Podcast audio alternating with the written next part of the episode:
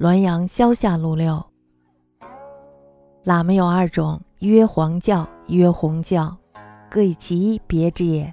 黄教讲道德，明因果，与禅家派别而圆同；红教则为公幻术。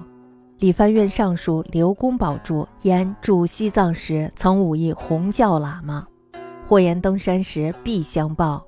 公时间于明邹先行，而因乘马随其后。至半山，果一马跃起，压肩于上，遂为齑粉。此刘公自言之。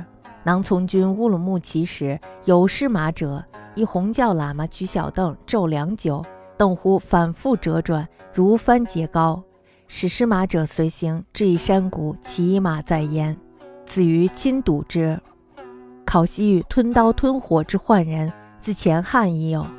此盖其相传一术，非佛事本法也。故黄教为红教曰魔，或曰是即波罗门佛经所谓邪师外道者也。四为禁之。喇嘛教呢为两种，一种是黄教，一种是红教，各自以衣服为区别。黄教讲道德、明因果，与佛家流派不同，而源头相同。红教呢，却只擅长幻术。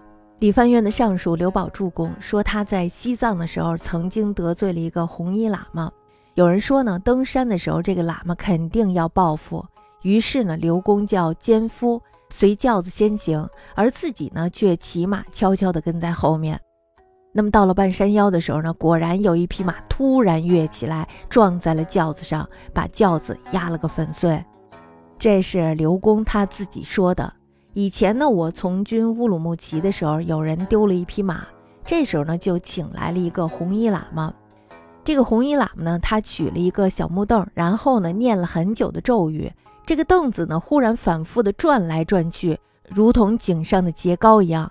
喇嘛就让丢马的人跟随着这个小木凳，然后呢，他们就来到了一个山谷边上。这个人呢，就发现他的马就在里面。这是我亲眼看到的。经考察呢，说在西域代呢，吞刀吞火的艺人是从西汉年间就有的，这大概呢就是内世流传下来的魔术，而不是佛家自己的法术。所以呢，黄教称红教为魔，有的就说了，说这就是波罗门，佛教所谓邪师外道，这个说法呢大概是接近事实的。